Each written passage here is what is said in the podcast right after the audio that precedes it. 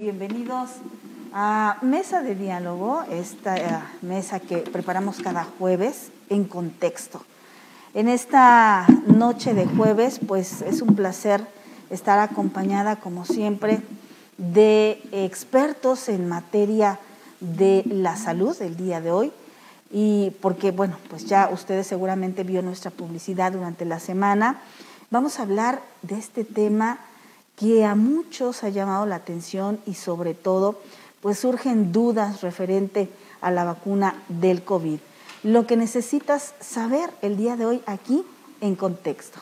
Yo soy Oldiolán, los saludo como siempre y bueno, también saludo a mis compañeros en esta mesa de diálogo. Alberto Vega, bienvenido, gracias. Oldi, buenas noches, querido público, bienvenidos, gracias. Bien, y también Víctor Rodrigo, gracias por estar otra noche más aquí en Contexto. Gracias, buenas noches, gracias Soldi, gracias compañeros y pues que sea una mesa de diálogo pues muy interesante. Bien, pues vamos a presentar a nuestros invitados. Hoy tenemos invitados de lujo.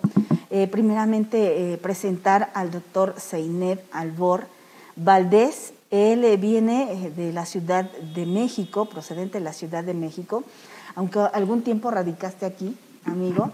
Eh, él es eh, epidemiólogo, eh, es un vasto currículum el que tiene, pero en breve le comento, él es epidemiólogo, es, ha estado como médico asesor especialista en sistemas informáticos en epidemiología para la Subsecretaría de Promoción y Prevención de la Salud Federal, asesor médico de epidemiología e investigación en Pfizer de México, encargado del área de estadística del INEGI y de epidemiología del hospital privado eh, eh, médico también, asesor del área de salud pública de la Escuela de Medicina Tominaga Nakamoto, catedrático en la Escuela de Medicina Tominaga Nakamoto como titular de la materia de salud pública, catedrático de la materia de salud pública y salud ambiental y estilos de vida de la carrera de medicina en la Universidad del Valle de México, Campus Coyoacán, catedrático en la materia de informática, medicina en la maestría de sistemas de salud impartida por la Universidad del Valle de México,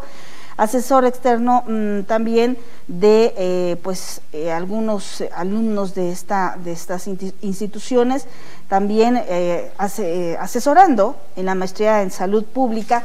Y bueno pues además además de todo este currículum hoy actualmente está también atendiendo en ambulancias de primera línea en COVID.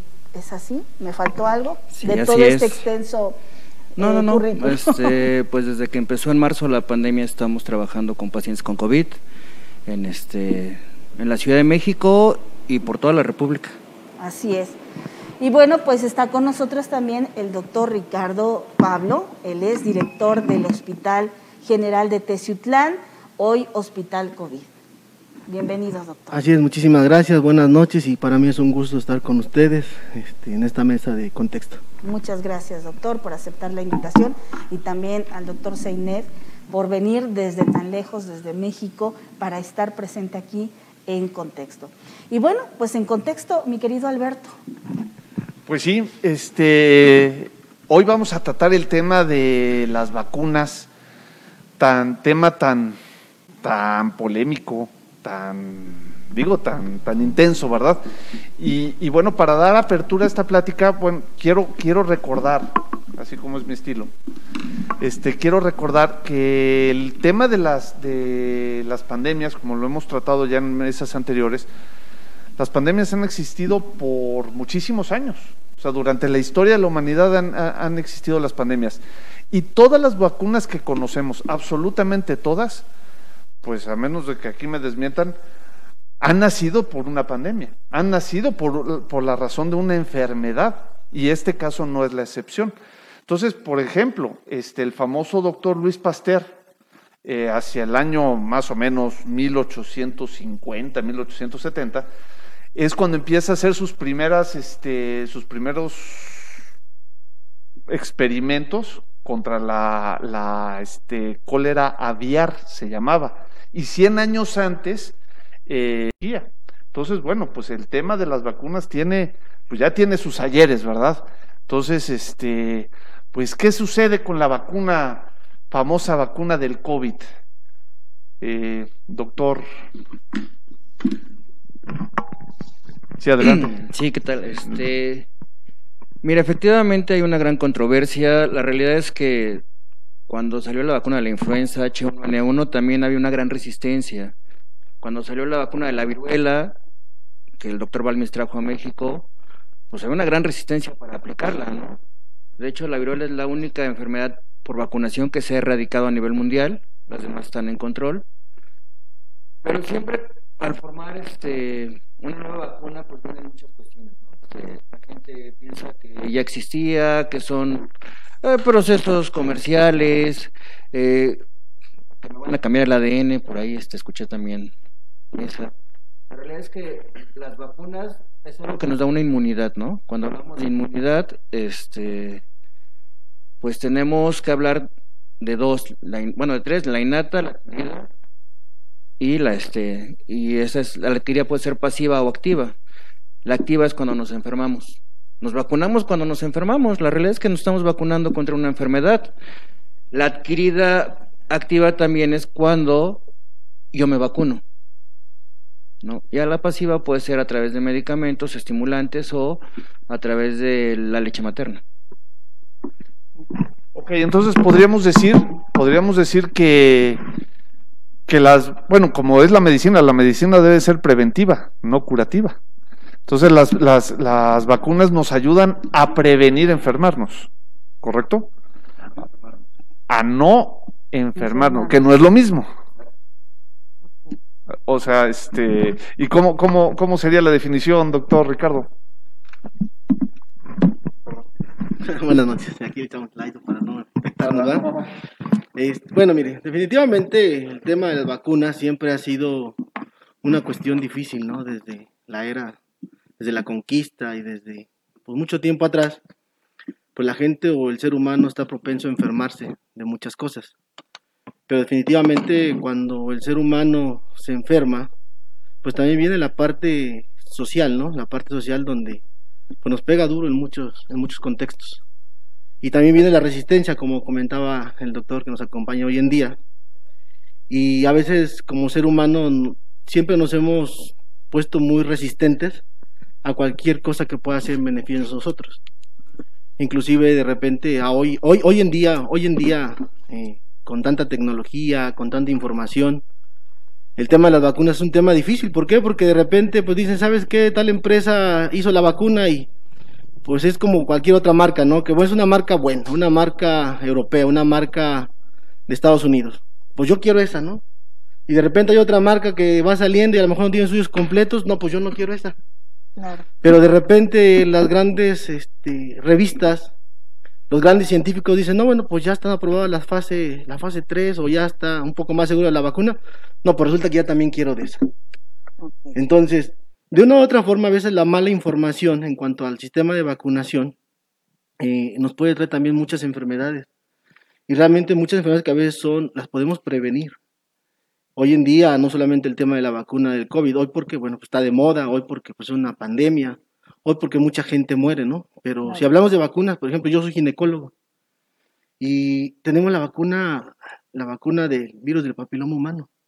Hasta el día de hoy sigue siendo mucha, mucha gente se resiste, o muchas pacientes jóvenes o las mamás dicen, no, hija, no te la voy a poner porque te va a pasar esto, te va a pasar el otro. Siempre hay. Siempre hay quien nos pueda decir lo malo, pero no todo lo bueno. Claro. O a veces mal informados, pues no, no nos las ponemos. Pero bueno, platicaremos más adelante para no... Y de eso se trata, ¿no? Precisamente de informar a la ciudadanía eh, qué son las vacunas. Vamos a empezar también, qué son las vacunas, cómo surgen, desde cuándo eh, tenemos las vacunas eh, doctor Seineb, pues tú nos has preparado también eh, esta información referente a las vacunas, cómo iniciaron, cuándo iniciaron, por qué iniciaron, eh, cómo, se, cómo se fueron a lo largo de, la, de, la, historia. Yo creo que sería importante platicarle a la ciudadanía, pues no es nada novedoso, ¿no? ¿Cuándo? A, a partir de cuándo tenemos las vacunas o surgieron. Sí, claro, este, Mira, vamos a hablar de las vacunas, dudas, mitos y realidades, porque en realidad tenemos muchos mitos y muchas realidades. Eh, lo que yo les digo a mis pacientes es conforme se estructura el nuevo perfil de salud de la población, debemos avanzar en abordajes con intervenciones más complejas y de participación social, que era lo que comentaba el doctor, la participación social y sobre todo este, la cuestión de, de esto. ¿Qué son las vacunas? Pues ya hablamos un poquito, ya habló el doctor. Básicamente cualquier preparación que nos va a dar un poquito de, de fortaleza para prevenir enfermedades. Ahora, algo muy importante es que no todas las vacunas, o ninguna vacuna más bien previene al 100%, ¿eh? Lo que nos previene son las formas graves de las enfermedades, este, o que si me enfermo me dé un poquito más leve, pero nada más. ¿Todas? Todas en general. No hay una vacuna que digan, esto es 100% segura y no te va a dar. De hecho, por eso el esquema de vacunación de nuestro país, que además Dicho sea de paso, y el no me dejará mentir, es uno de los más completos a nivel mundial, porque además tiene tres características primordiales. Una es universal, esto quiere decir que toda la población mexicana tiene derecho a ser vacunada. Dos, es gratuita. En Estados Unidos pagan una gran cantidad de dinero por vacunarse, por eso ya no se vacunan y allá surgen también estos movimientos antivacunas. Y tres, es obligatoria, ¿no? La ley dice que nos lo tenemos que aplicar a fuerza. Este, bueno, aquí hablamos un poquito de lo que es la inmunidad, lo que ya les comentaba, las diferentes fases de la inmunidad. Pero bueno, vamos a ver que en nuestro país, a principios del siglo XX, solo contábamos con dos vacunas, ¿no? La viruela y la polio. O sea, ¿hace 100 años?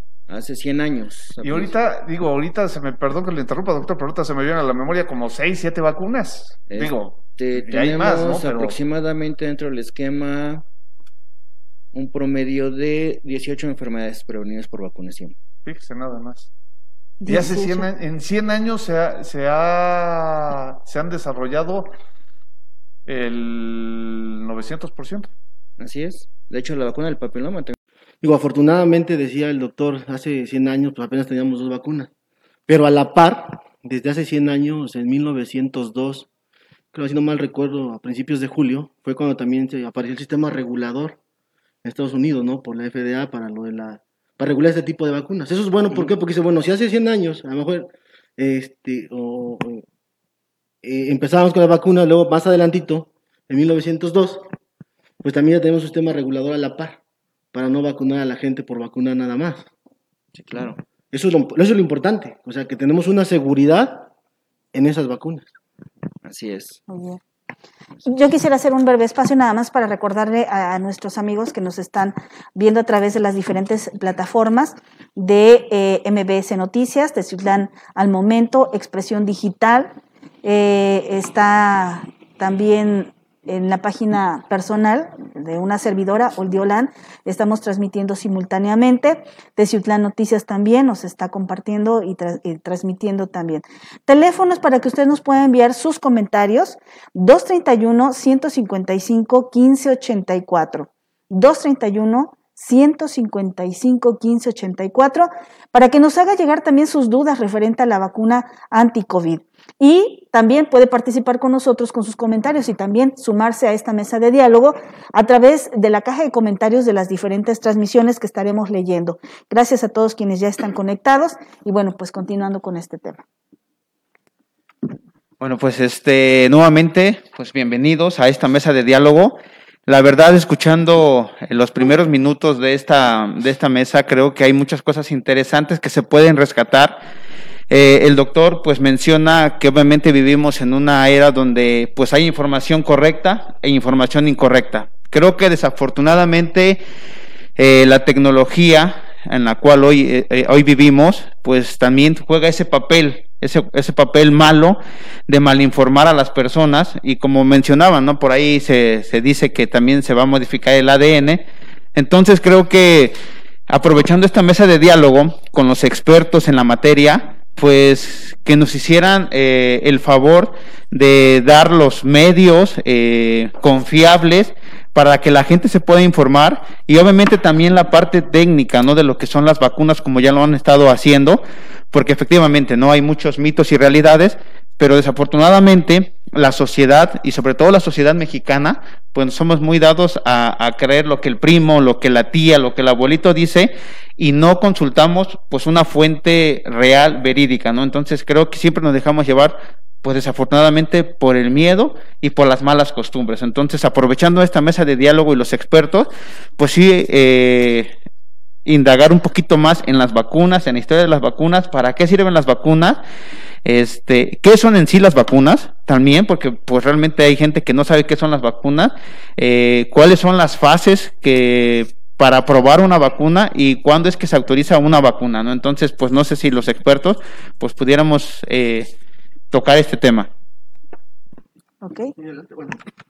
Bueno, tocando el tema de lo- las fases de las vacunas, pues recordemos, digo aquí el doctor no me dejará mentir, tenemos diferentes fases, fase 1, fase 2, fase 3 y fase 4.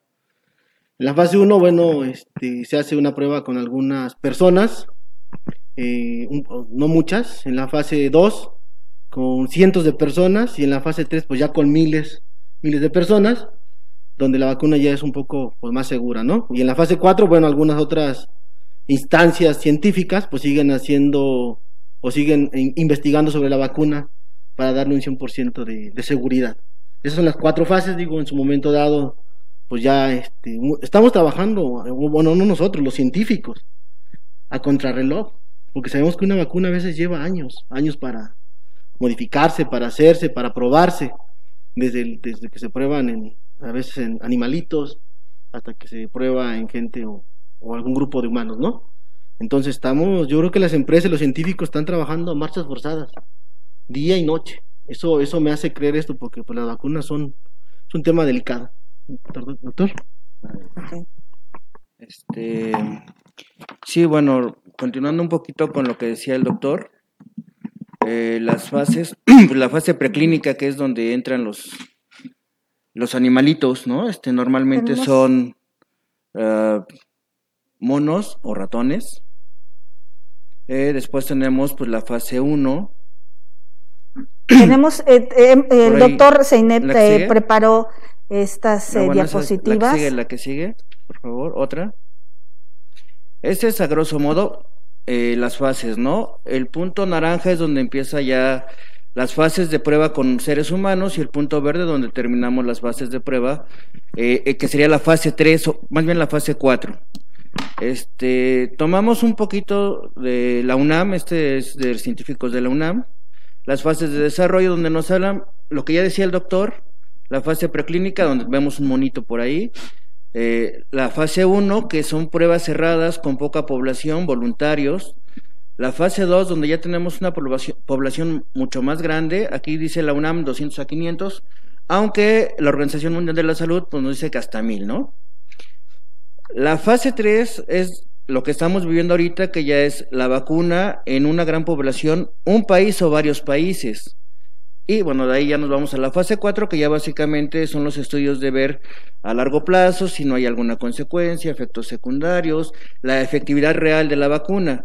En este momento con la vacuna COVID eh, debemos tomar en cuenta, y bien decía el doctor hace rato, tenemos ya la FDA, que es este la Administración para Medicamentos y Alimentos de los Estados Unidos, así como la OMS, la OPS, eh, algunas agencias europeas que se encargan de ver la seguridad de las vacunas.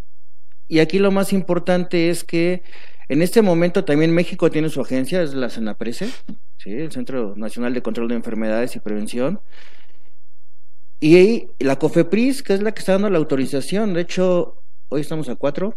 Hace dos días se dictó ya el decreto, bueno, la COFEPRIS, donde informa que por emergencias se se acepta ya la vacuna Sputnik, la rusa, para aplicación dentro de, este, de la población mexicana, que ya lo hablaremos más adelante, pero bueno, básicamente son las fases de la vacunación.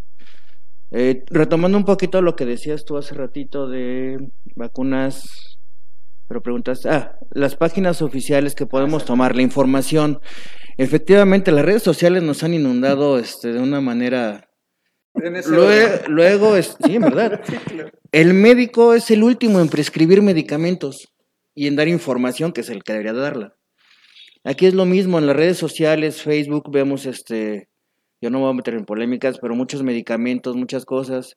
Y yo como les digo, si eso fuera real, ya no tendríamos pandemia, ¿no? Ese es el punto más básico. Ujú. Si es un medicamento mágico que cura, ¿por qué no lo estamos utilizando en otras este, cuestiones? Oiga, doctor, o sea que Los tecitos que me da mi abuelita, nomás no.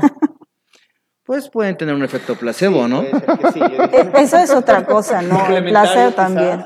Eso es No, complementario. eh, no, yo creo que, o sea, tienes razón, o sea, este, yo creo que ante, ante aspectos tan importantes de, digo, como lo es una pandemia, no podemos referirnos a, a lo que dice mi abuelita o dice mi comadre.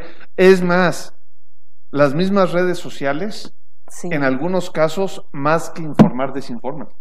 Sí. Entonces yo veo, veo medio de repente algunos comentarios tendenciosos, como decía Víctor. Oiga, es que la vacuna me va a cambiar el ADN. Bueno, a ver, yo me pregunto, primero, ¿sabes qué es el ADN? Digo, primero.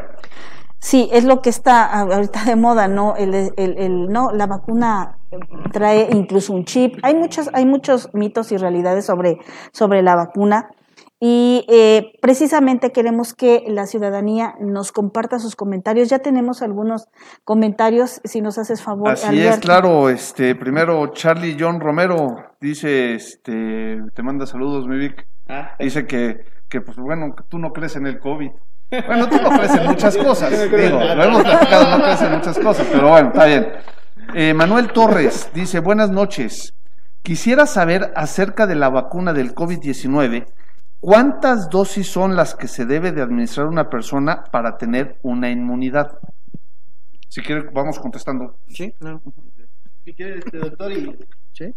vamos a poner el iPhone a esto, porque si no, yo Sí. sí, yo sí creo en el COVID. digo, yo creo que desde que estamos acá y tenemos un cubrebocas, digo, sí creemos todos, digo, cuando vemos que la población empieza a enfermar y empieza a morir. Hoy en día todos tenemos un familiar, un amigo, un conocido, donde decimos, no, sí, sí es real, sí es real esto, ¿no? Eh, estábamos hablando del tema de cuánta inmunidad nos genera. Estábamos, eh, previamente el doctor comentaba que ninguna vacuna nos da un 100% de inmunidad. Si nosotros leemos las estadísticas, leemos la literatura, pues tenemos las vacunas, las tres principales, digo, no sé si se puede decir o no alguna marca, pero bueno, las tres primeras nos generan por arriba de un 91% de seguridad, son seguras, al menos que el doctor me diga alguna otra cosa, que es el experto también. Número dos, las vacunas que hasta el día de hoy se han estado aplicando, se piensan aplicar, por lo menos las primeras tres requieren de dos dosis. Una que se aplica tempranamente, que es el que pues, es llamado cero, la primera vacuna, y posteriormente el- a las tres semanas se aplica la segunda dosis. En este caso, pues hablaremos, bueno, de la primera que llegó, pues fue la de Pfizer, una que todavía está ahí, que es de Moderna, eh, de Estados Unidos, y la otra que se acaba de aprobar por la COFEPRIS, Sputnik. Sputnik, que también son dos, dos dosis. Aquí la ventaja o desventaja de las vacunas es que, bueno, tienen cierto, cierta temperatura a la cual debemos de vigilar y conservarlas. Digo, la ventaja para las primeras, la desventaja para las primeras dos, que es la de Pfizer y la de Moderna, se, la de Pfizer eh, se debe de guardar a menos 60 o menos 80 grados centígrados. La moderna es entre 15 y 25 grados, menos, menos 15 o, o 25 grados centígrados. Y la Sputnik, la, eh, la, esta última que se autorizó, tiene la gran ventaja de almacenarse de 2 a 8 grados, si no mal recuerdo hasta el día de hoy. Entonces, es lo que yo les comentaba al principio de la plática. Eh, mu- mucho tiempo, inclusive muchos, mucha gente de la, de la prensa, mucha gente a lo mejor que, que, en las redes sociales lo, tienen sus seguidores, decían que esa vacuna rusa pues no era, no era de confianza y que a lo mejor no iba a servir porque pues iba muy rápido, ¿no? Pero hoy en día, creo, eh, precisamente el día 2 de febrero, una revista de, de prestigio, de Lancet, fue que dice, bueno, que la vacuna sí tiene, esa la Sputnik, la capacidad suficiente para generarnos ese más de 91% de, de, de inmunidad. Digo, no es el 100%, ¿eh? Definitivamente. Y bueno, y que es seguro en un 91%. Eh, entonces de ahí para acá, pues hasta lo vivimos en la casa porque es chistoso, ¿no? Decíamos, pues siempre uno dice, no, pues yo quiero la de la mejor calidad porque a lo mejor pensamos que Estados Unidos, Europa, pues siempre hay calidad, pero yo creo que la calidad ya es mundial. A veces decimos, bueno, no, pues es que los chinos, no, se descompone bien rápido. Pues lo mismo pasa con las vacunas, no, pues a lo mejor no ha de servir. Y nos vamos con los rusos, no, pues ellos no tienen experiencia en vacunas. Pero una vez que vemos que las revistas internacionales de reconocimiento la autorizan, no, pues yo también, pues vamos a probar. Y al principio hasta mi, hasta mi abuelita o mi mamá decía, no, yo, yo voy a querer de la Pfizer. Y ahora que dicen, no, pues me- a lo mejor sí, igual y me pongo la Sputnik, ¿no? Entonces es una cuestión que en contexto es lo que decíamos, hay mucha gente que a veces genera pánico en las redes sociales mal informada. O porque a veces no tenemos una literatura, digo, a veces nos metemos en la red social y leemos cualquier artículo para ahí, Wikipedia, el remedio de la prima, de la tía, de la hermana, pero no leemos literatura que realmente es, es concreta, es cierta. ¿Por qué? Porque a veces letritas chiquitas, esos artículos nos da flojera. Y preferimos leer por lo que dice la comadre en sentido de broma. Y desconocemos esa comparativa, ¿no? De, los, de las vacunas. Claro. Este, sí, bueno, estoy de acuerdo con el doctor. Eh, y antes de pasar a esa comparativa que sí les traigo ya también en gráfica, eh, creo que es importante saber en dónde buscar. La primera y más importante, la Organización Mundial de la Salud, en su página WHO, van ustedes a poder encontrar, este, inclusive tiene una aplicación, ¿no? Este, que pueden ustedes descargar fácilmente, ¿no? Sí. No sé si la podemos acercar, No sé cuál. allá en aquella. Este, es una, déjalo vuelvo a reiniciar. ¿La acercamos? Una aplicación de la Organización Mundial de la Salud. Este, ahí básicamente nos da varios idiomas, ¿no? Desde el francés, árabe, bueno, árabe, italiano, español, inglés. Ahí podemos obtener información directa de las vacunas, de todas las que están realizando a nivel mundial. DC, por sus siglas en inglés. En México el Senaprece, inclusive Cofepris, ustedes pueden buscar ahí y ahí viene toda la información o el IPP que le llaman, que es la información para prescripción de las vacunas, en este caso las tres que se han dado en México, autorización de aplicar. Gracias, doctor. Este, digo, muy interesante. Este, caray, hablando con un poquito, hablando un poco con la jerga del, del día a día.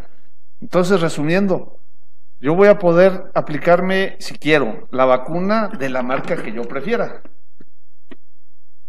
Digo, digo, puede ser una, un detalle que la gente pueda tener, ¿no? Este, Y sobre todo que la tengas al alcance, que la puedas adquir- adquirir, Sí, ¿no? Ya que está en la farmacia, entonces sí ya podemos decir. Porque ahí hay otra, otra situación, ¿no?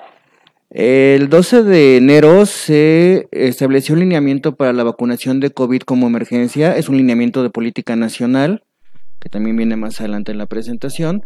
Pero te puedo adelantar que eh, por el momento y dada la situación mundial, eh, México está en un programa que se llama COVIX, que es la repartición de ciertas vacunas. Nos va a tocar la que nos toque. Ah, no O la sea, que yo diga. Porque por el momento en nuestro país el gobierno la va, la va a repartir y la va a aplicar. Entonces, es la que tengamos en ese momento. Al día. La semana pasada llegó el, el 20 de enero llegó el cargamento del último de Pfizer, ¿no? Pero ahorita tenemos en espera 200 mil dosis de Sputnik, ¿no? Que de hecho eso pues fue publicado el día de antier en Cofepris. Mm. Tenemos más preguntas muy interesantes. Leticia Rosas, ¿una persona que padece alergias puede vacunarse? ¿Quién gusta? Ok, este, depende del tipo de alergia. Un- una de las prescripciones, todos de Sputnik, Pfizer, este, y Moderna, que son las tres que están en nuestro país, una de las contraindicaciones es alergias importantes. Estamos hablando de enfermedades de tipo autoinmunes, básicamente, ¿no? Digo, soy alérgico al chocolate, pues no creo que tenga ningún problema. Pero si tengo un lupus eritematoso o alguna otra enfermedad autoinmune, sí hay algún problema porque nos puede generar otro tipo de situaciones. Ok. Bella Moonflowers, eh, ¿por qué es importante aplicar la vacuna? Ya lo decíamos en un inicio, es importante para cuidar nuestra salud y para tener una inmunidad pues, de- para esta enfermedad y sobre todo para no enfermar eh, de forma grave. Decíamos, no nos van a curar las vacunas, nos van a prevenir que no nos enfermemos de forma grave. Para eso es importante la vacuna. O sea que debemos entender, doctor, que eh, en escala del, del 1 al 10, siendo 10 muy grave, si, nos vacunamos, podemos y nos enfermamos, podemos llegar a un rango tal vez de un 2, de un 3. Digo, eso es lo que, lo que ayuda a la vacuna, quiero entender. Este, sí, efectivamente, este, si me haces favor de pasar la siguiente diapositiva. Bueno, ese es el Plan Nacional de Vacunación. La que sigue, de favor. No nos hemos metido. Y aquí hay una comparativa donde nos dan los porcentajes. Pero Sputnik nos da un 100% específico sobre casos graves. ¿Qué es lo que se hizo en ese estudio? Se vacunó gente, después se expuso al virus y se vio cuántos de estos se enfermaron y cuántos no. De hecho, eh, Sputnik en sus reportes sí tiene que de mil casos enfermaron 128 a los que se les dio placebo, es decir, a los que les dieron chochitos de azúcar, y solo dos de cada diez, digo, solo dos o tres a los que se les dio este, la vacuna. Entonces, ellos llegaron a enfermar, pero no llegaron a generar la forma grave de la enfermedad, es decir, no llegaron a un hospital COVID, como el que maneja el doctor, donde pues ya manejan ventilación y otro tipo de situaciones más avanzadas. Gracias, doctor. Manuel Rodríguez Bustos menciona, buenas noches, excelente tema, felicitaciones. Me gustaría saber si las personas con hipertensión arterial podemos aplicarnos la vacuna o en su caso si habrá algún efecto secundario. Igual coincide con Leticia Rosas, ¿no? Es, la, es el mismo tema en qué casos no se debe aplicar la A nivel mundial somos hipertensos, somos diabéticos, pues por supuesto, digo, generalmente lo ideal está controlado, como debería de ser, aunque no tuviéramos pandemia, y aplicar nuestra vacuna. Digo, en realidad cualquier vacuna, como cualquier medicamento, puede tener un efecto adverso. Pero a veces, este, por la de malas, del que soy diabético, soy hipertenso, o tengo alguna enfermedad y me tocó el efecto adverso, tal vez a mí, y empezamos a hacer un caos en la sociedad. Deberían de vacunarse. Y idealmente deberían estar primero controlados. Claro, inclusive, inclusive, este, inclusive, doctor, este es muy parecido a la pregunta de Patti Maceda. Eh, ¿Las personas, los pacientes con fibrosis pulmonar pueden recibir la vacuna? Yo creo que es más o menos lo mismo. Eh, habría que hacer una evaluación general de ese tipo de pacientes con alguna enfermedad respiratoria, porque si en ese momento tienen alguna infección agregada, eh, pues primero hay que acudir a un triage Finalmente, antes de aplicar la vacuna, eh, eh, la aplicación también tiene un circuito. ¿El circuito qué es?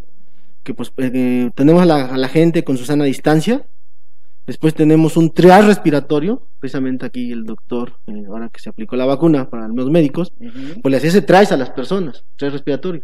Y él consideraba, decía, este sí, este no, dependiendo si tenía una enfermedad y tenía con una infección respiratoria aguda, que a lo mejor pudiera eh, afectarlo más de beneficiarlo, pues no pasa. Entonces, precisamente es importante eh, que antes de vacunarse si pasen por el triage respiratorio. Eso es muy importante. Pues eh, retomamos, retomamos el tema con el, doctor y vamos a, yo creo que exponer primeramente esta, el, trabajo que trae visual, porque también es importante que la ciudadanía pues lo entienda un poco más y creo que, que es un poco más fácil de entender cuando traes todos estos estos datos y muñequitos, claro. así no, no, lo, no lo explicas con, con manzanas, ¿no? Bueno. Entonces, mira, si te das cuenta aquí tenemos básicamente nueve vacunas, ¿no? Eh, Cancino vio, pues todos sus datos son pendientes, quiere decir que todavía está en una fase 2 tal vez, por eso no ha dado los, la información. Una de las, todo arriba de 90 es bueno, si te das cuenta aquí, Sputnik es la más baja con 91.4, Pfizer con 95, Moderna con 94. Por eso esas tres vacunas son las que se eh, autorizaron en nuestro país. Digo, no nada más se les ocurrió así, ay, sí, pues esas, ¿no? Sino que en realidad hay un, panel de expertos dentro de la Subsecretaría de Promoción y Prevención y dentro de COFEPRIS que están estudiando y analizando todos estos documentos y obviamente en contacto directo con las, los laboratorios para poder realizar esto, obteniendo toda esa información que ves ahí. De hecho, pues ya tenemos varias variantes, ¿no? En este momento tenemos la Rus, no, este, la británica, la de Sudáfrica y la brasileña. En realidad de la brasileña no sabemos mucho, pero si te das cuenta, Pfizer y Moderna sí neutralizan esas variantes, ¿no? Y la actualización de la información está ahí, prácticamente todas son del mes de diciembre, ¿no? Algunas ya son del, de enero del 21, pero su efectividad general en las enfermedades pues es muy baja. Este es un, eh, un compartido de algunas vacunas contra el COVID en Estados Unidos. Tenemos ahí varias, ¿sale? Y aquí lo que comparan es el tipo. Algo que es importante ver en las vacunas y que actualmente tenemos, hay algunas que se llaman celulares, otras que son de un vector viral, otras que son el ARN, que ya nos vamos a empezar a meter con esa cosita que nadie entiende, pero todos le tienen miedo, ¿no? Que es el ADN y el ARN o RNA. La realidad es que todas las vacunas actuales eh, ya son de este tipo, ya, no, ya generan el mínimo de efectos secundarios.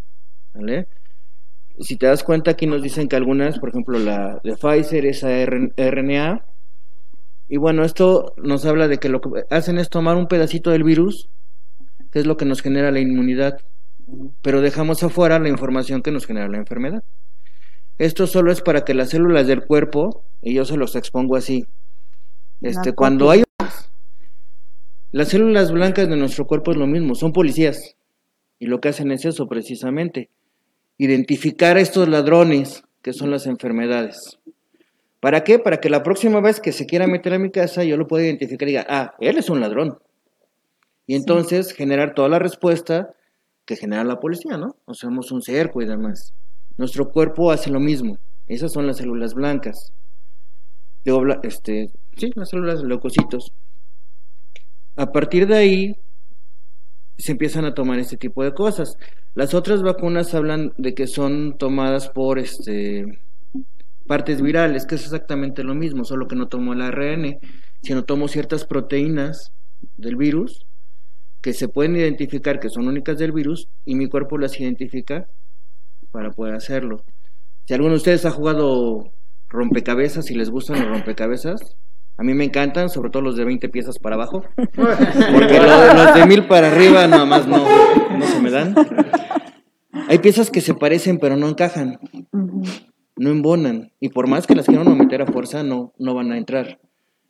Lo mismo pasa con estas proteínas de identificación, que de hecho, nos vamos a entrar un poquito, quizás otro tema, pero las pruebas inmunológicas y el PCR. En realidad lo que hace la prueba inmunológica es medir si ya tengo inmunidad activa, es decir, tengo a mis policías correteando al ladrón o ya tengo a mis policías vigilando que no llegue el ladrón. Lo que hacen estas es como esta ficha de, del rompecabezas. Aunque se parezca por un milímetro, si no entra, no es la pieza.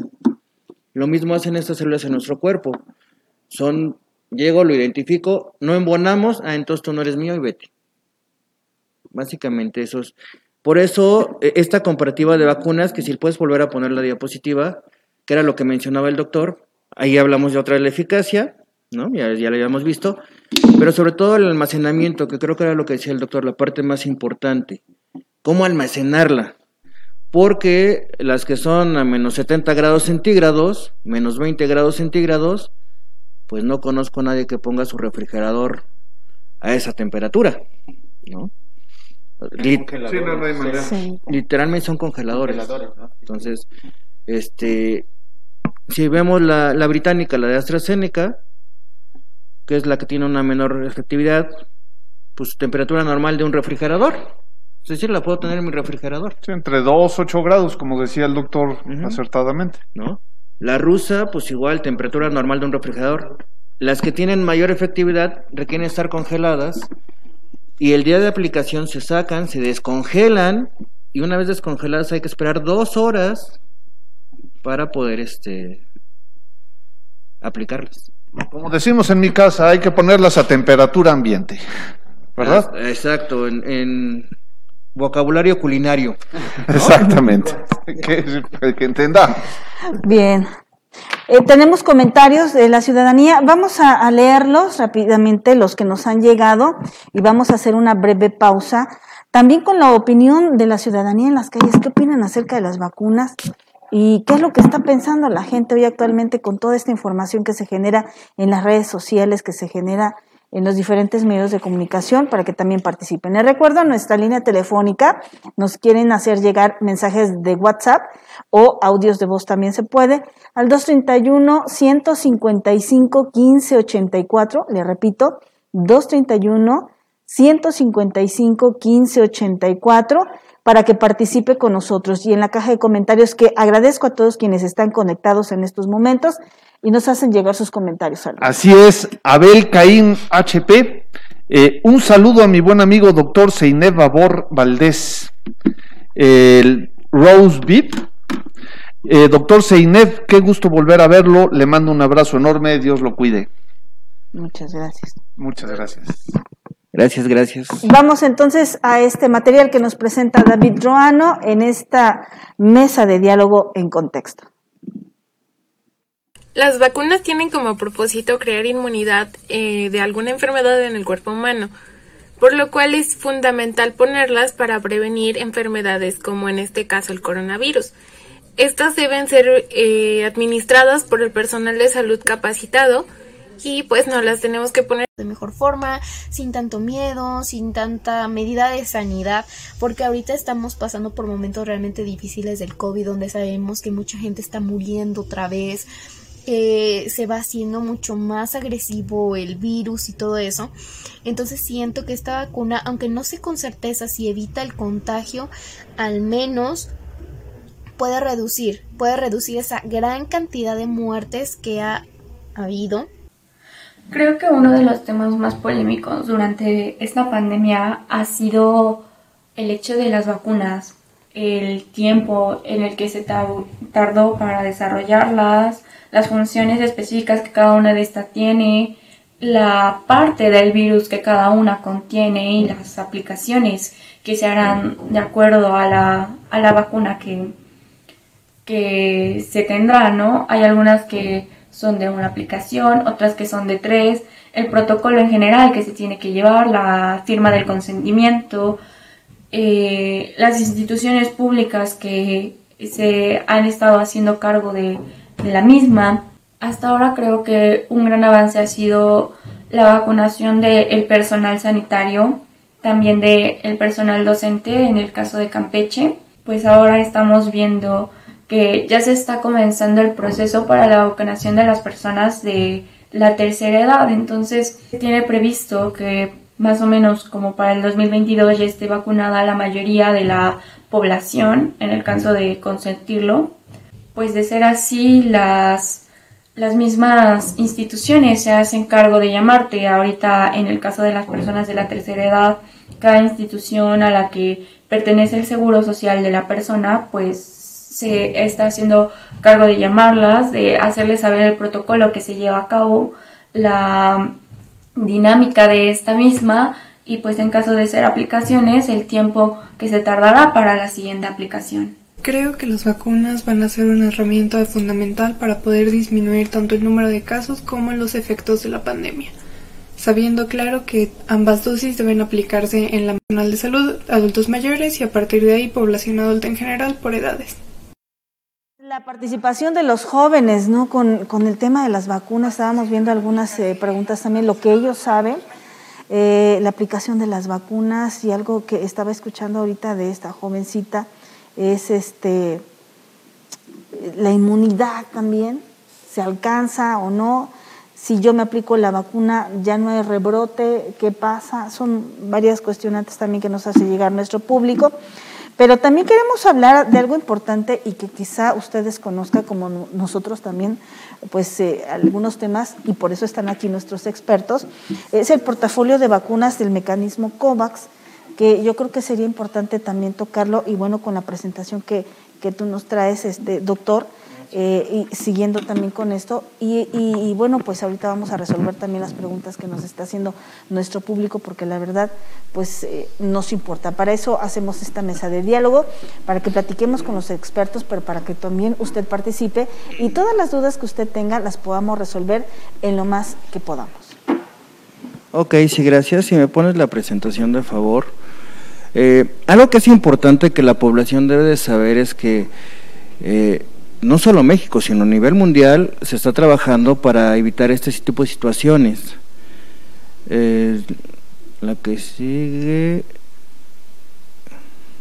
es la última, no, anterior, anterior. Mm, bueno. Sí, algo importante es eso. ¿Por qué? Porque a nivel mundial se estableció un sistema que se llama COVAX o COVIX. Este lo que nos lleva es precisamente a esa situación de, de cómo voy a repartir las vacunas. Eh, si ustedes recuerdan cuando empezó este proceso de pandemia, Y se la dejamos al final, porque ese es ya cuando hablamos de vacunas. Este, cuando empezamos con este proceso, los cubrebocas, digo, no sé aquí, creo que aquí tardaron como hasta por junio en dejar de vender, porque ya no había.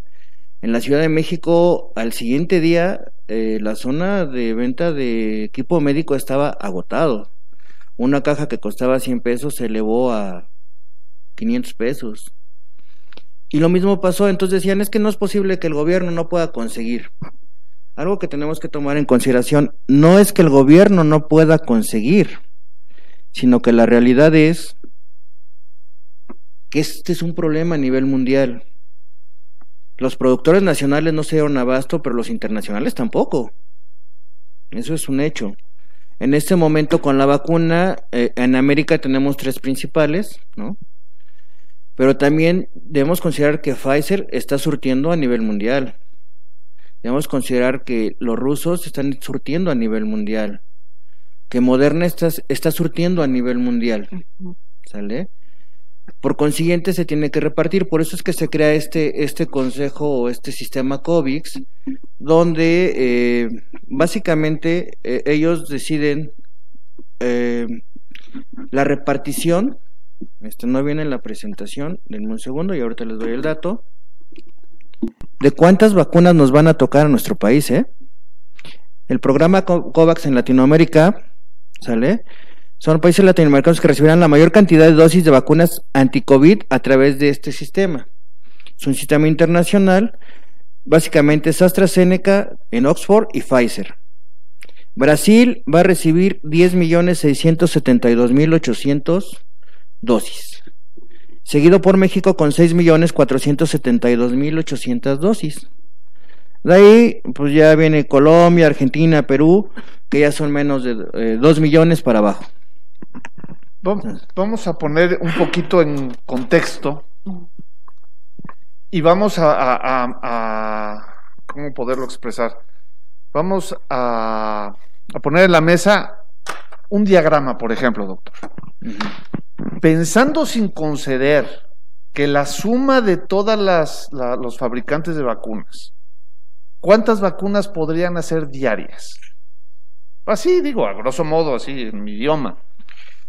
Híjole, ¿qué te gusta? ¿Un millón? Se la dejo barato, que sea un millón. Producir toda la cantidad de vacunas necesarias. A ver, por ahí háganme la, la cuenta. ¿Cuántos años se necesitan? Claro. O sea, el problema no está fácil, el problema no es sencillo. Y ahí es donde entra la información que debemos de adquirir por los medios adecuados que ustedes nos lo están mencionando para poder entender que no está fácil la cosa y que tampoco que tampoco podemos este cómo poderlo decir tampoco podemos menospreciar el, esfuerzo que están haciendo pues todos los sectores o sea desde el gobierno hasta el sector salud y todos verdad Así es, definitivamente, miren, yo creo que me, mm, yo no, no, no tengo afinidad ahorita, tal vez a lo mejor por un gobierno del Estado, un gobierno de la República, pero definitivamente hay que hablar las cosas como son. Yo, yo creo y yo estoy seguro que esto no depende de, o no es culpa del gobierno estatal ni del gobierno federal. Eso es muy importante que lo sepan, ¿eh? Porque muchas veces nos hace fácil culpar al gobierno y de todo lo que queremos el gobierno, sea del color que sea en el momento que esté. Eh, la crisis de la producción de las vacunas, digo, sabemos que la región europea y Estados Unidos al principio pues estaban surtiendo a muchas regiones del mundo. Incluso, incluso hoy en día algunos países están prohibiendo la exportación de ciertas vacunas. Precisamente por eso es que entra al quite también la vacuna rusa, que es la de la Sputnik. Entonces, eh, y cuando le tenemos mucha desconfianza a esa vacuna. Entonces, el día de hoy, una vez que fue autorizada por Cofepris, una vez que, bueno, pues salió en la revista que se podía aplicar de Lancet, pues debemos tener esa confianza, es lo que decíamos al principio. Creemos que porque es China, que porque es rusa, que porque a lo mejor algún día nos tocará hacer vacunas a México, ¿verdad? Y somos muy, muy malinchistas. Y vamos a decir, no, pues es que esta no sirve por ser de México, por ser de China, por ser de Rusia. Yo creo que todo el conocimiento científico en cada región está siendo aplicado adecuadamente. Y si nosotros nos ponemos a revisar quién trabaja en las empresas o los científicos que elaboran en esas empresas, muchos de ellos son no son de origen estadounidense ni de origen europeo, muchos recursos suficiente, ellos están tratando de adquirir vacunas y, y de hecho ahorita pues eh, esto, este problema ha hecho que América Latina y el Caribe vea hacia Rusia para que nos surtan esa cantidad de vacunas que necesitamos. ¿Cuál es la ventaja de la vacuna rusa también? Que de cierta forma es más barata. Si estaba yo leyendo, creo que cada dosis cuesta 10 dólares, si no mal recuerdo. De la Moderna creo que cuesta 20 dólares y creo que de la Pfizer hasta 40, 40 dólares. No, Pfizer es la más barata. Es la más barata. Bueno, eh, ahí andan los pesados compitiendo. Pero es muy importante que sí tengamos esa paciencia, porque inclusive más adelante que vamos a hablar de cómo va a ser la vacunación con toda la población, pues tomemos en cuenta que pueden ser hasta dentro de 8 o 12 meses para, para aplicarle, yo creo que hasta el resto de la población, si no es que un poco más. Y esto va a depender de la producción de las vacunas que tenga cada empresa. Esto no va a depender de los gobiernos porque nos hace muy fácil politizar o echarle tierra a quien esté en el, en el, en el mando del gobierno, pero no es así. Si a veces nosotros como comerciantes, nosotros como empresarios, no nos da para surtirle alguna cosa que está de moda, alguna cosa que hace falta, pues imagínense los miles y millones de vacunas que se necesitan. Entonces debemos tener mucha, mucha paciencia. Y la única vacuna hoy en día que es muy segura, pues es el cuidado de nosotros mismos, el aislamiento, el cubrebocas. Y recordemos que no todas las vacunas nos dan inmunidad para toda la vida. Porque si nosotros leemos nuestra cartilla de vacunación, ciertas vacunas tenemos que ponerles un refuerzo.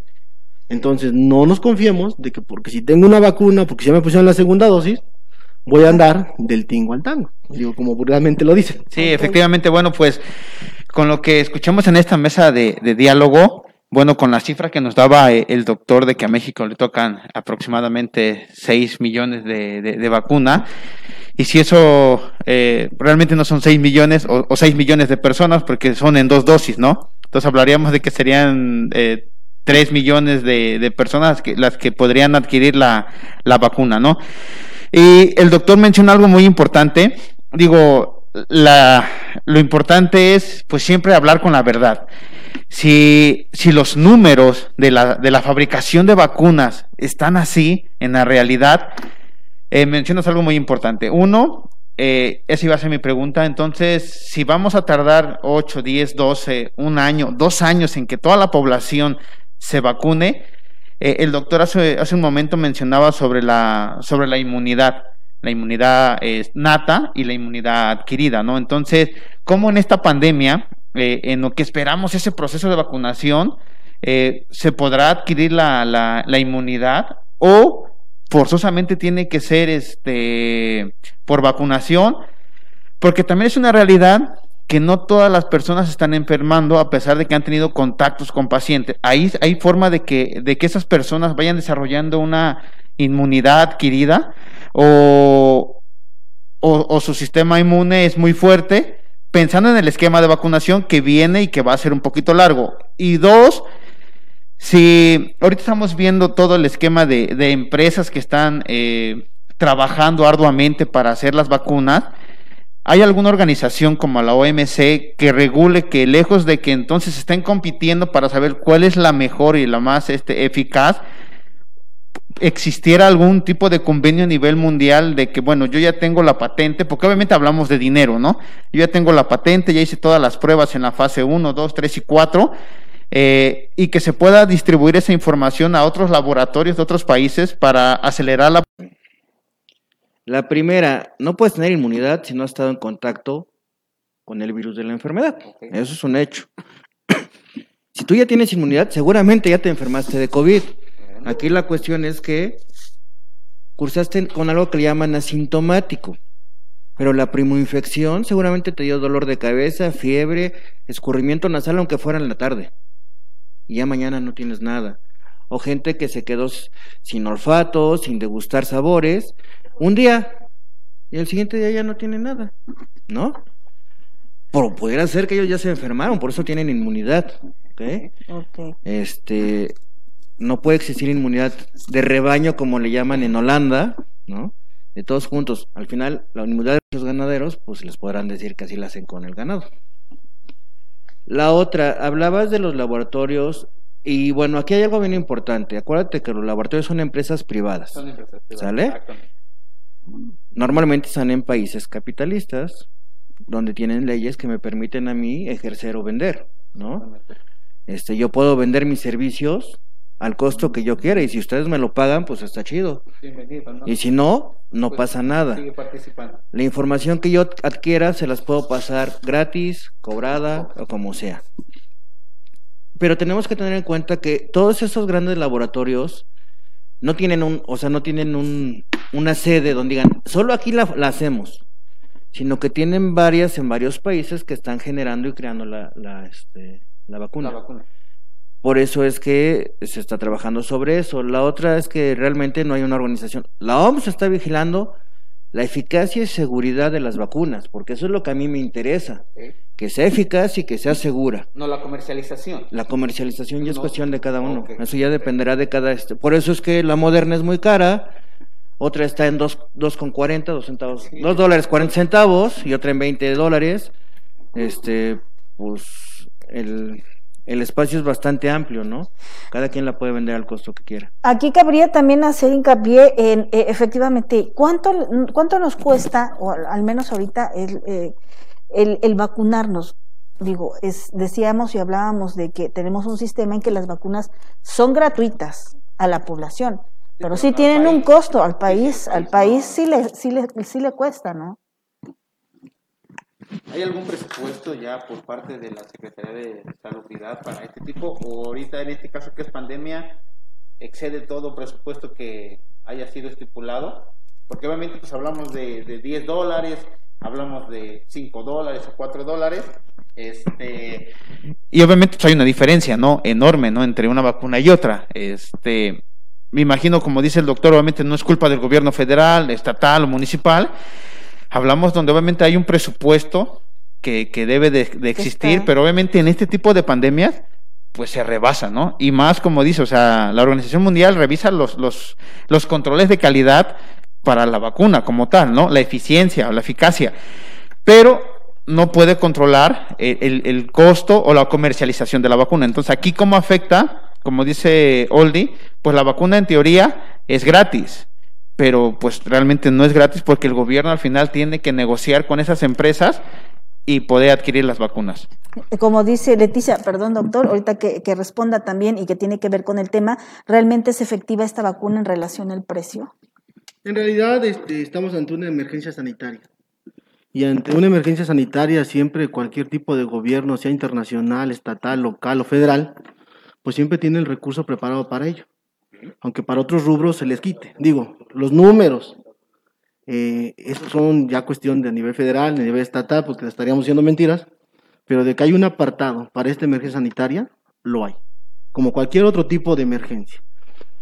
Lo, que cueste la vacuna, digo, no va a depender de, que el, el gobierno negocie o no, sino simplemente la producción, el costo de producción de dicha vacuna y de la demanda de dicha vacuna. Esto es como en todos los mercados, ¿no? Mayor demanda, menor demanda, más costo, menos costo. Lo importante de esto, como decía el doctor al principio, primero, la salud es un derecho universal. Es un derecho universal y universal nos incluye a nosotros a México. Dos, que debe ser completamente gratuita. Y número tres, finalmente está en la obligación del gobierno adquirir esa vacuna para proteger a todos nuestros ciudadanos o conciudadanos. Y número tres, muchas veces a lo mejor el, el costo de la vacuna puede ser un poco más barata. Sin embargo, a veces el, el mecanismo en que se reparte la vacuna o esa logística a lo mejor puede ser un poco más cara. Porque estamos hablando de esta vacuna que, bueno, tenía la primera que llegó a México, la que es de Pfizer, que tenía las temperaturas de menos 60 o menos 80 grados centígrados.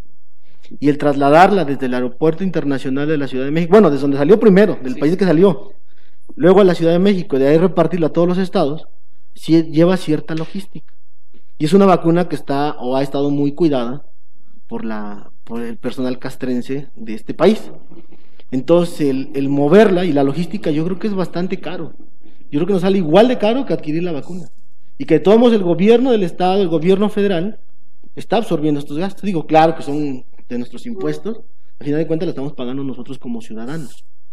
Entonces, yo considero que si la estamos pagando nosotros como ciudadanos con nuestros impuestos, pues independientemente de que la vacuna sea más cara o más barata, porque decíamos hace rato, creemos que porque es más caro es mejor, a veces no es cierto. Digo, finalmente, mientras esté avalada, esté aceptada por los científicos, pues hay que aplicarla. Llámese la vacuna que se llame. Ahorita tenemos tres que son las que se están o se, o piensan aplicar. Entonces no tengamos confianza en eso. Y claro, debe de ser gratuita. Porque a veces, aunque quisiéramos comprarla de nuestro dinero, pues no más toca la puerta. A ver, deme dos vacunas. Pues yo, yo le compraría a mi mamá, le compraría a mi hermano, le compraría a mi familia. O, o sabes que para qué estoy esperando hasta que venga este de acuerdo a las etapas, ¿no? Pues yo voy y me la compro antes, ¿no? Pero no es así.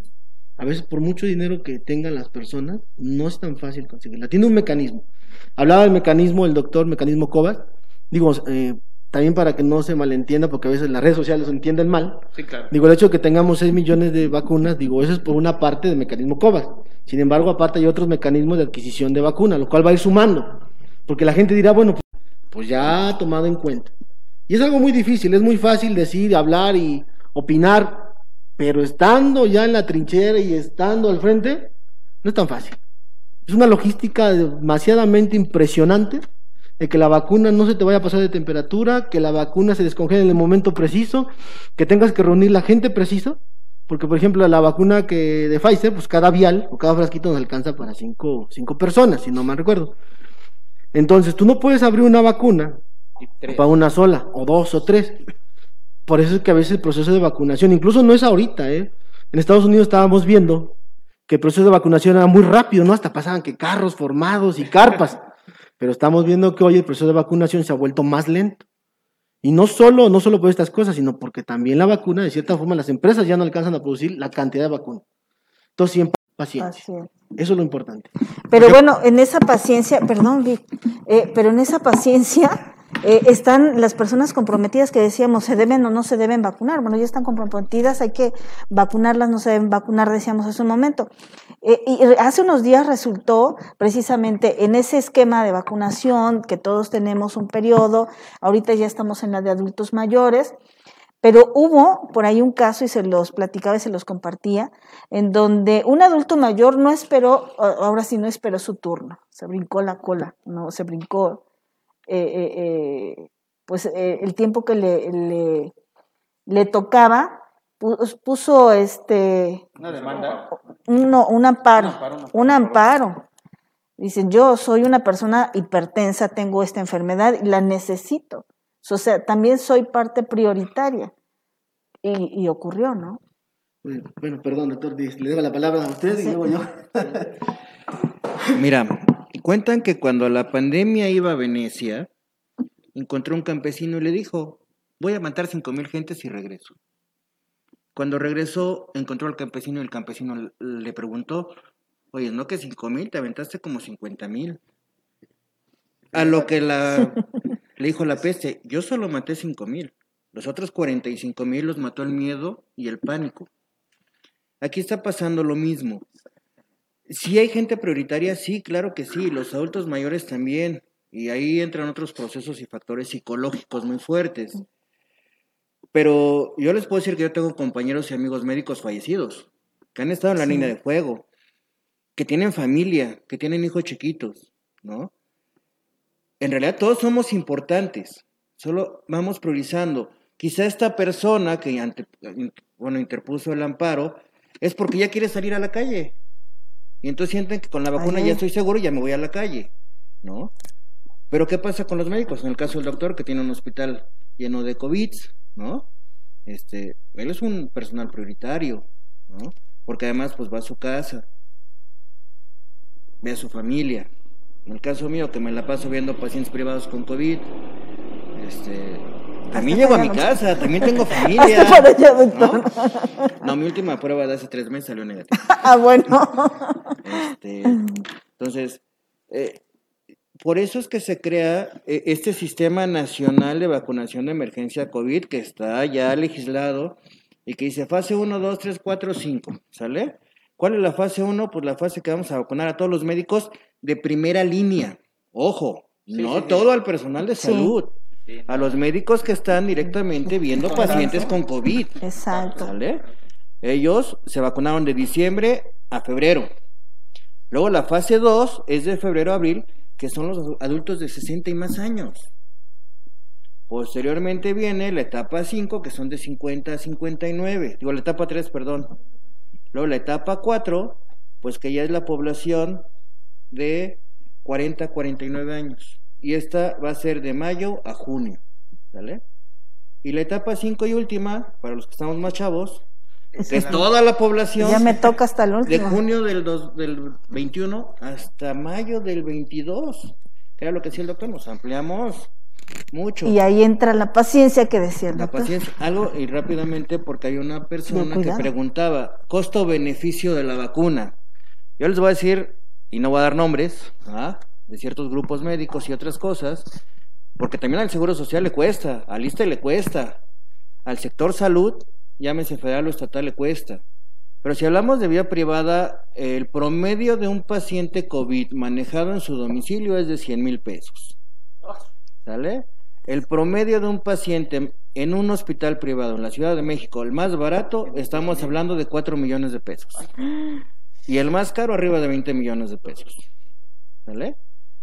Entonces, digo, porque me ha tocado ver pacientes que tienen que vender su casa para pagar el hospital, ¿eh? Entonces, ¿por qué digo todo esto? Porque al final dice la, la persona, no recuerdo el nombre, pero decía Rosa, creo, ¿era? Ujú, Leticia Rosas. Leticia Rosa. El costo-beneficio de la vacuna, ¿me lo pongo o no me lo pongo? El costo-beneficio, claro. Ahora, algo que es muy importante entender, en este momento la vacuna no se está vendiendo por vía privada. Eso de adquirir es un mal término. En realidad deberíamos decir, me la voy a aplicar en el sector salud, que me la apliquen. Adquirir es comprarla y en este momento en todo el país no hay nadie que la pueda comprar por vía privada. Hay un empresario que ya hizo un negocio, pero porque se la va a vender al Estado. Es un intermediario. Mm, Al Estado. pero no la voy a sacar a la venta en la farmacia de la esquina. Y, es la, la- y ahora, eh, eh, precisamente por esta situación y, y por el temor, yo creo que también, es que luego encontramos a personas que adquieren la vacuna, entre comillas, a través de las redes sociales, a través de terceros que ya también, este, pues hemos visto que están, eh, pues, lucrando con la necesidad de la gente y con la situación que estamos viviendo. Creo que lo que menciona Soldi, perdón, es es muy interesante, dado que los, los médicos están, están diciendo, porque obviamente las personas dicen que, que por qué no se puede negociar la vacuna por medios privados y todo eso, ¿no? Pero haciendo un poquito de conciencia, creo que sería algo riesgoso en este momento abrir eh, la comercialización o la distribución de las vacunas en el sector privado, porque realmente se puede lucrar muy mal. O sea, realmente pueden dar, como se dice el dicho, te pueden dar gato por liebre. Ya lo Y creo que lejos,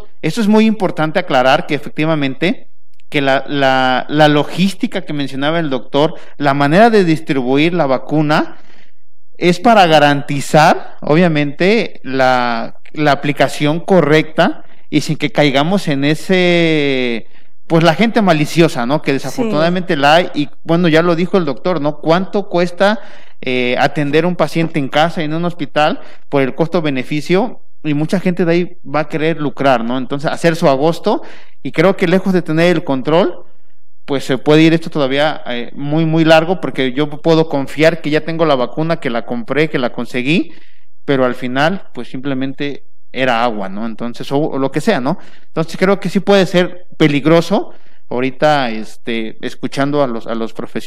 Este, o sea, cuida también tu vida y no por querer ganarle la carrera a no sé quién, cometas un error. O por el lo están temor, diciendo- ¿no? Lo están diciendo ya muy claramente los, los, los expertos. Si no viene por la vía del sector salud, aguas. Sí, de hecho, bueno, eh, enero, en los últimos, la última semana de enero, Cofepris sacó ciertos avisos precisamente que por el momento no hay venta, aunque hace dos, tres semanas el presidente de la República dijo que se iba a permitir la, la compra de vacuna por privados. Eh, pero por el momento no se ha legislado, no hay ninguna publicación en el diario oficial. Eh, por consiguiente, mientras no esté publicado, eh, aparentemente, y lo que se escucha en Radio Pasillo, es que a partir de marzo puede ser que se abra la venta a privados. Ok. Pero hasta que no esté en un papelito, en un diario oficial, o sea que hasta el día de hoy. El único que lo puede eh, distribuir es el sector salud. Y hablando del sector salud, pues hablamos ISTE, IMSS, SEDENA, CEMAR, bueno, ahora ya Marina, eh, los servicios de salud estatales, este, básicamente. Ya más adelante las autoridades tendrán que dar a, conocer clara y específicamente el manejo por, por sectores privados, ¿verdad? Sí, gracias. Eh, oye, eh, vamos a hacer una pausita. Quiero agradecer, doctor, ahorita permítame, agradecer, estamos transmitiendo en vivo desde Hotel Central, su casa en Teciutlán, que nos abrieron las puertas en este espacio, a quien agradecemos infinitamente, muchísimas gracias de verdad, para que podamos realizar este programa. Estamos transmitiendo en vivo aquí desde Teciutlán, Puebla, en Hotel Central. Y eh, eh, el número telefónico que nos están pidiendo, 231 155 1584 del programa, es en el que estamos recibiendo mensajes vía WhatsApp. 231 155 1584. Y pues, tenemos muchas preguntas también del auditorio. La verdad es que me da mucho gusto que estén participando.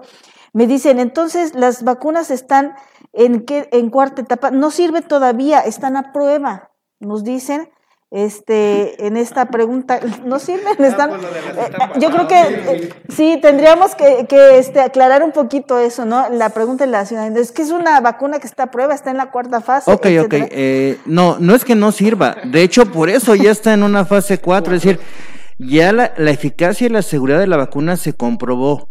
Ahora lo que se está haciendo, dada que es una situación de emergencia, pues no se tiene tiempo de hacer un estudio multicéntrico, es decir, con mucha gente, más de mil gentes y demás. Y por la cuestión de emergencia se empezó a aplicar, dada que su eficacia y seguridad se ha comprobado. ¿vale? A partir de ahí no tenemos mayor problema en que no sirva, sí sirve, sí hay que vacunarnos. O sea, sí es importante. Digo, si tiene ciertas indicaciones, si me lo permiten, les voy a decir cuáles son específicamente, y esas son de las tres vacunas, ¿sale? Porque pues eso es lo que tiene mucha gente. Los hipertensos se pueden vacunar, los diabéticos se pueden vacunar. ¿Quién no se puede vacunar? No de descontrol, sino ya de descompensación. Es decir, cuando ya, además de que su azúcar está elevada, tienen otro tipo de procesos renales, este, neuropatías y demás. ¿Sale?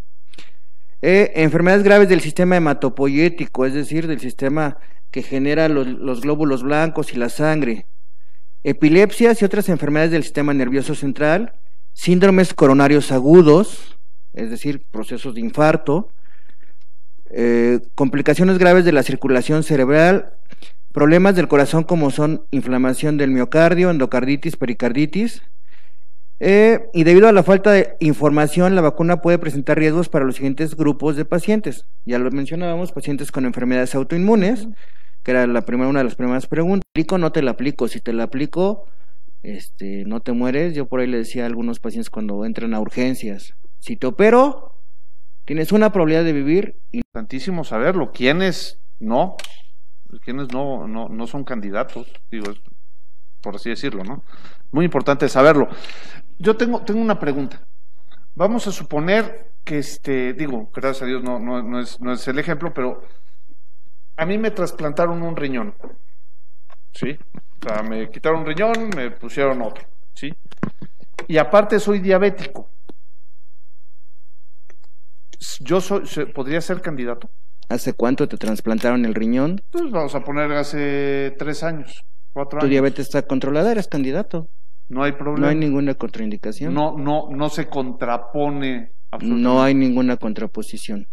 Vaya, vaya. No, pues digo, es, un ejemplo porque, porque el tema de diabetes aquí en México, pues, sabemos que es un tema importante. Entonces, se cura con la diabetina. Eh, ¿Mande? se cura con la diabetina. Digo, hablando de las regiones rurales, vas a ver gente que te dice, no, yo me controlo con hierbita. Sí. ¿No? Con los tecitos de mi abuela. Y cuando el hierbero ya no puede, lo manda al hospital regional a que hagan milagro los médicos. Claro. El doctor no me dejará mentir. Ok. Bueno, pues el... En este sentido, perdón, perdón por intrometido. En ese sentido, pues es muy importante, pues como decíamos desde un principio, hablar con la verdad, porque muchas veces por querer adquirir la vacuna o porque me la pongan, digo una bola de mentiras y yo estoy sano y no es cierto. Precisamente por eso es el triage que se le va a hacer al paciente. Es el cuestionario clínico que se le va a hacer al paciente. y a veces aunque el paciente nos quiera decir alguna mentira, clínicamente nosotros vemos cómo es el paciente. Clínicamente ya sabemos su historial, porque por eso precisamente se están poniendo en los centros de vacunación cercanos a la gente que ya conocemos. Que ya hay historial. Que hay historial. Entonces, si me llega a mí un conocido, mi paciente, y yo sé que es diabético, que no se cuida, que está descompensado, que tiene una, va a hacer una cetoacidosis, pues, pues ese no. Y por más que el paciente quiera mentir para que le pongan la vacuna, no.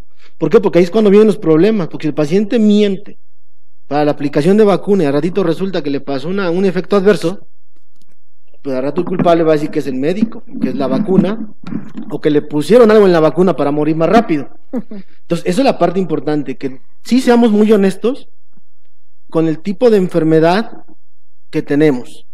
Diríamos, la patología tiroidea, lo estaba comentando el doctor, es una patología muy común, como la diabetes, como la hipertensión. Y finalmente, si el paciente no nos dice la verdad, pues también no es responsabilidad. Incluso los medicamentos todos dicen, eh, yo veo, por ejemplo, pacientes embarazadas, digo, y de repente te preguntan, doctor, ¿y este medicamento es seguro para el embarazo? Bueno, pues muchas cajitas dicen, no para el embarazo.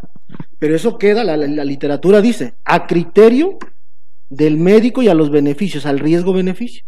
Si va a ser mayor el beneficio que el riesgo, úsalo. Y aún así muchos medicamentos tienen una leyenda bien amplia donde dice, bueno, eh, hablando de las fases de la vacuna, eh, muchos medicamentos dice, eh, no se ha demostrado cierta teratogenicidad con los animalitos, eh, pero con los humanos pues no hay pruebas completas. Y sin embargo son medicamentos que a lo mejor vienen al mercado, pero que uno los usa y uno tiene, para eso el criterio médico. Eso es muy importante, que se acerquen a nosotros los médicos, no con la vecina, no con la comadre, no en los chismes de radio pasillo, ¿no?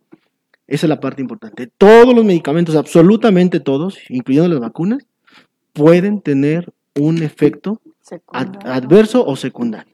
Y no por alguien que le haya ido mal en la vacuna quiere decir, ¿sabes qué? Pues ya no nos vacunamos. Porque por desgracia, cuando las cosas están pasando bien, pues nadie lo publica, nadie lo dice. Pero cuando alguna cosita pasó mal, se hace, un borlote en todas las redes sociales. Y eso es lo que decíamos al principio. La red social genera ese pánico, genera esa desinformación, pero solo por uno dice que a lo mejor, bueno, iba a ser un efecto adverso.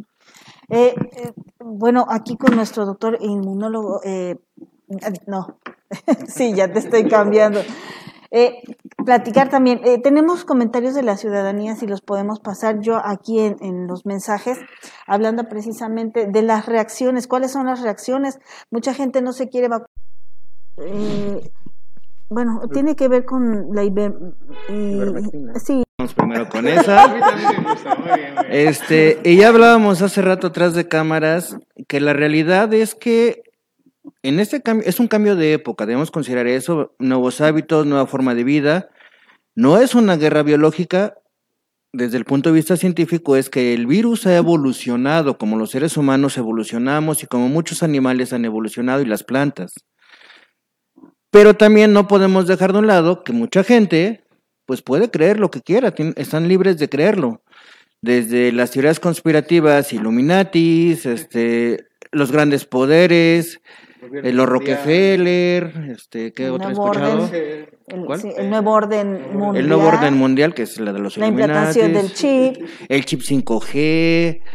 Vamos, la realidad es que si hablamos como científicos y como lo que es, es una evolución, ¿sale?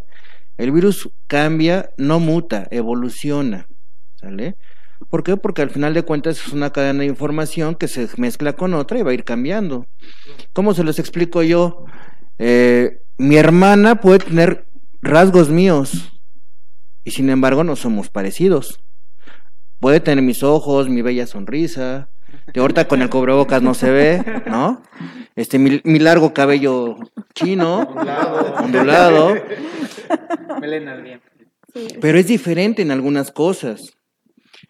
La mezcla de genes de papá y mamá no fue igual. La información que ella obtuvo fue diferente, ¿no? Así el virus va obteniendo información de cada vez que se va replicando en cada ser humano. De hecho, es uno de los problemas con el VIH. ¿no? El que sale de un humano a otro, pues ya lleva otra información diferente, pequeñita pero diferente.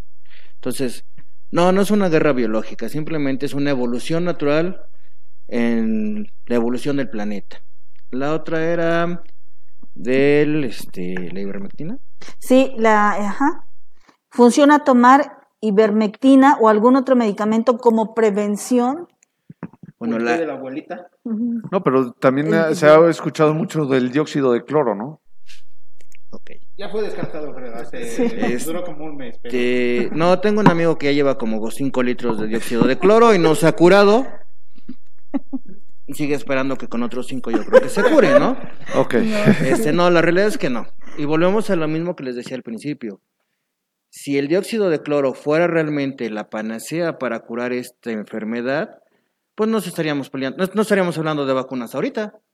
Es más, y el doctor estaría trabajando felizmente en su este, vendiendo cloro, ¿ah? Sí, yo también diría lo mismo.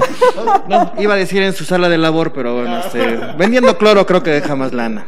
Deja más. ¿no? Al final de cuentas, no, o sea, no, no es algo que esté científicamente comprobado y no está por los organismos reguladores de seguridad internacionales y nacionales certificado para eso. Entonces, no, el dióxido de cloro no. La ivermectina como tal se usa para procesos parasitarios. La realidad es que tenemos que considerar en cuenta que al ser una enfermedad nueva le empezamos a aventar las bombas que encontramos, ¿no? Este, empezamos a jugar con Godzilla. Esto me funciona, esto sí. Bueno, perdón que lo interrumpa, doctor, en, en- en este tema ya muy profesional. Pero hace un rato con, la, con lo que decía sobre que la muerte fue a Venecia y todo, creo que, como usted dijo al principio, bueno, cada quien es libre de verdad de creer lo que, lo que, lo que crea, lo que cree pertinente.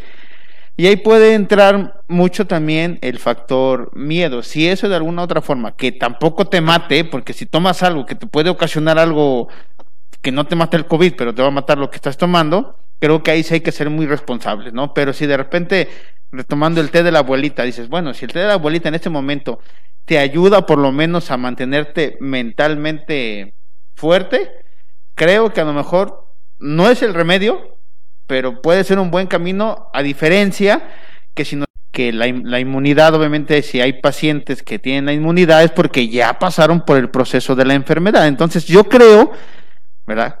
Salvo lo que ustedes digan, que al final es como una luz también en el camino, pues va a ir haciendo su, su trabajo, ¿no? Lo que estamos haciendo con las vacunas o lo que se pretende es, pues, frenar la tasa de, de- de mortal- mortalidad, de mortandad ahorita, y obviamente que sea preventiva en su momento. Ahorita, pues, es correctiva, ¿no? Pero en su momento va a ser preventiva, no sé, es lo que, lo que creo, y este, al final, creo que sí, mucha gente también está muriendo por, por miedo, ¿no? Entonces, no sé si el cuerpo reaccione de alguna otra forma al miedo y me haga más vulnerable, no sé.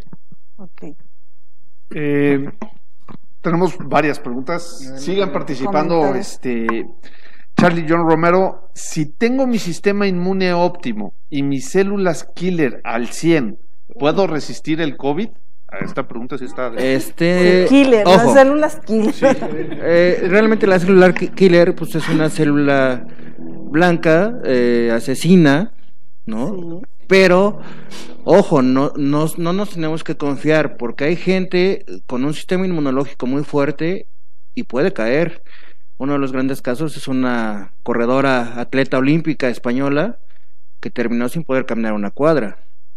En mi experiencia, y lo menciono así, en mi experiencia, no sé en la del doctor, me ha tocado ir a recoger pacientes a hospitales de la Ciudad de México de 60 a 70 años que salen caminando. Lo que no me ha tocado recoger ni ver son pacientes con VIH, ni fallecidos, ni hospitalizados. ¿No? Qué, qué curioso. Ahí eh, una parte puede, puede ser, de es una teoría, eso es mera especulación, que el- lo que el COVID genera es una inflamación muy severa al principio. Esta gente, su sistema inmunológico es tan bajo que no genera esa inflamación. Entonces, ¿no? Que pensando como se debe de pensar y lo que pasa con este tipo de pacientes, son pacientes que se mueren por enfermedades oportunistas, ¿no? Y esto no, no está pasando. Entonces, el que yo tenga mi sistema inmunológico al 100 no me garantiza que no me dé COVID. Puede ser que me garantice que no pare en el hospital y no me intuben, pero no me va a garantizar que no me enferme. Eso es muy bueno. Ah, Eso- fue muy bueno. Excelente. Y yo creo que con eso vamos quitando un poquito el miedo que hay entre la población. Así es, definitivamente, pero yo creo que mejor no vamos a jugarle al vivo, ni vamos a investigar si mi sistema inmune es más resistente que el de junto, porque pues... Sí, porque muchas veces cuántos pacientes vemos que a veces están sanos y por una otra situación les toca hacerse laboratorios de control para una cirugía o alguna cosa y resulta que vienen tres o cuatro enfermedades, ay caray, si nunca me hubiera pasado que tengo que ir a una cirugía o me hubieran pedido unos exámenes prenupciales o algún para el trabajo, a lo mejor nunca me doy cuenta. Entonces yo creo que no debemos jugarle al vivo ni investigarle. Eh, debemos de proteger a la gente que está con nosotros, digo, no porque sea joven y fuerte, no voy a dejar de, de- de cuidarme, ¿por qué? Porque no protejo a mis abuelitos, no protejo a mi papá adulto, a mi mamá adulta, no hay que investigarle. Yo quisiera retomar, doctor, con lo que comenta. Eh, hace un rato se hizo una, una, una- un comparativo. Eh, hace mucho hincapié, y yo coincido, en el cuidado preventivo, ¿no? O sea, por ejemplo, ahorita nuestra población desafortunadamente es eh, alto porcentaje de diabetes, hipertensión. Creo que ha hecho mucho hincapié en el decir, bueno, en lo que se llegue el proceso de la vacunación, pues tú sigue tu, tu, tu esquema de salud al pie de la letra.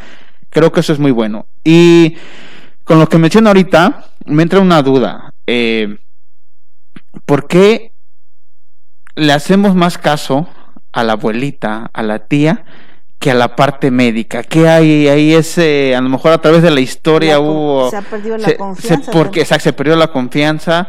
Porque yo los escucho hablar y digo, dan mucha seguridad, mucha certeza, mucha información viable que anima. Digo, cierto, estamos viviendo en pandemia, pero al final también hay esperanza, ¿no? Pero de repente cuando decimos, ¿sabes qué? Es una guerra biológica y la parte médica, pues no le creo, porque si voy al hospital me matan, porque este, mejor me quedo en casa, mejor me tomo el té la abuelita. ¿Por qué ha surgido esa controversia entre lo que mi abuelita dice versus la parte, pues, médica? Vamos a hacer, ahorita respondemos la pregunta, vamos a hacer rápidamente una breve pausa, respondemos esta pregunta y hacemos los comentarios después y ya para finalizar con nuestra con nuestro tema de hoy porque incluso pues ya la gente nos está pidiendo también que haya una segunda parte de este tema de vacunas y bueno, al público lo que pida. Vamos a hacer la breve pausa con este material que nos presenta David Ruano. En contexto, te presenta ¿Sabías que? Existen más de 200 vacunas candidatas que se están desarrollando, algunas más avanzadas que otras. De ellas, 50 vacunas ya están siendo probadas en humanos. Entre ellas destacan Pfizer, AstraZeneca, Moderna y Sputnik 5. Con información del Centro para el Control y Prevención de Enfermedades, la vacuna de Pfizer debe aplicarse dos dosis con diferencia de 21 días. Registró un 95% de efectividad. En el caso de la Moderna, se deben tener dos inyecciones con un mes o 28 días de diferencia, mostrando un 94,1% de efectividad. Los expertos consideran cuatro puntos importantes para evaluar la efectividad de las vacunas. Estudio de casos en controles, en donde se evalúan a personas que tienen COVID-19 y personas que no tienen el virus. Estudio de cohortes. Se refiere al seguimiento de las personas tanto a las que se les diferentes o en momentos diferentes. Bueno, pues eh, gracias a todos quienes se conectaron con nosotros, gracias por estar participando. Eh, ya vamos por, a finalizar nuestra mesa de diálogo el día de hoy en contexto. Y bueno, pues quedaba la pregunta pendiente. ¿Por qué? Porque a veces creemos a los remedios caseros, a la abuelita, a la tía, a la prima, y no realmente al personal médico. ¿Qué ha pasado? Se ha perdido la confianza en el personal médico y esto en base a la aplicación de vacunas. Eh, pero también la otra parte, ¿no? No quiero o por miedo no voy al hospital porque ahí me, va, me van a matar, ¿no? Prefiero que eh, los remedios que me da mi familia, doctor. Bueno, una, si es la parte cultural, estamos regresando a un sistema mágico religioso, esa es la parte, el sistema de salud mágico religioso que ya se tenía, las limpias, este, el pasarte el huevito, los tecitos. La otra, beso, este, dislipidémico, Entonces, mucha gente ya no quiere ese tipo de situaciones. Más bien es el miedo a darme cuenta que mi estilo de vida es malo y que estoy cayendo ya en un proceso de varias enfermedades. Ese es desde el punto de vista de acá, no sé en el hospital cómo sea, doctor. No, definitivamente este, la cuestión de la a veces la desconfianza de, lo, de parte de la población a los médicos es porque como en todas las profesiones y en todo el mundo hay gente que a veces sí lucra con la salud de los pacientes. Digo yo, por lo menos hoy en día este, yo escucho al doctor, lo escucho hablar muy con mucha confianza, digo, y, desde que estamos aquí en una radio, una televisión, eh, dando la cara es porque somos gente honesta. Y así como hay gente deshonesta, hay mucha gente, muchísima gente honesta. Pero desafortunadamente los poquitos que a veces les tocan con los deshonestos, pues hacen el pánico. Entonces, a veces también influye en eso, a veces también influye en que, bueno, pues fíjate que a lo mejor la abuelita le dio el tecito a este muchachito y salió bien. A lo mejor de por sí su, la historia natural de esa enfermedad iba a ser que ese muchachito que se le dio el té de por sí iba a estar bien, aunque no le dieran té. Pero resulta que le diste el té, a lo mejor le fue bien, pues se confía en el remedio casero, ¿no? Sino que su, pues, su, su respuesta inmune de por sí va a ser favorable con o sin té. Eh, ¿Qué pasa con los enfermos que tienen COVID-19? ¿Les es conveniente vacunarlos o qué pasa con ellos si siguen el, su tratamiento? Este, bueno, e, eso sí es una pregunta, uno de los mitos, si tengo COVID o ya me dio, me vacuno. Sí. ¿Sale? Obviamente si estás enfermo en este momento con una inmunidad activa, es decir, la enfermedad está activa, bueno, no te van a vacunar porque tienes síntomas. Pero si ya me dio hace un mes y ya estoy asintomático, ya mis pruebas han salido negativas, sí conviene que te vacunes, este, porque hasta el momento, al ser una enfermedad nueva, no tenemos conocimiento de cuánto tiempo dure la inmunidad al enfermarme. Ok, gracias, doctor. El temor de algunas personas de la tercera edad es que al aplicarse la vacuna puedan quedar infectados. ¿Es esto cierto? Falso. Eh, si me dejan este, aquí este, una intervención. Miren, yo creo que con la gente adulta, ahora que fue el registro para los adultos mayores mayores de 60, creo que fue un éxito porque llevamos 11 millones y la página ya no daba para registrarse. Estaba bloqueada. Estaba bloqueada por la cantidad. Entonces yo creo que mucha gente, un 95% de adultos mayores tienen confianza en esa vacuna. Realmente el escéptico es muy poco. Pero así yo creo que ha sido un éxito el registro ahorita para adultos mayores. No creo que se hayan registrado nada más porque sí. Sí la quieren, sí quieren la vacuna. Bueno, contestando a la pregunta propiamente, es falso no se van a infectar, ya hablábamos hace rato, las vacunas no contienen el virus vivo, ni atenuado, ni muerto. Son, solamente contienen la proteína para que genere la inmunidad, no la enfermedad. Entonces, pueden tener toda la confianza, y efectivamente mucha gente ya saturó la página, pero esos que tienen todavía desconfianza, sí, vacúnense. Hay que vacunarse. Resumiendo un poquito, si yo en mi casa voy a levantar un muro, me voy a traer a un albañil no me voy a traer al carnicero. Aquí es lo mismo. Si tú tienes una duda acerca de, la, de las vacunas, acude a los, a los médicos y acude a las instituciones del sector salud para que te las apliquen, ¿verdad? Pues eh, este, más este, comentarios.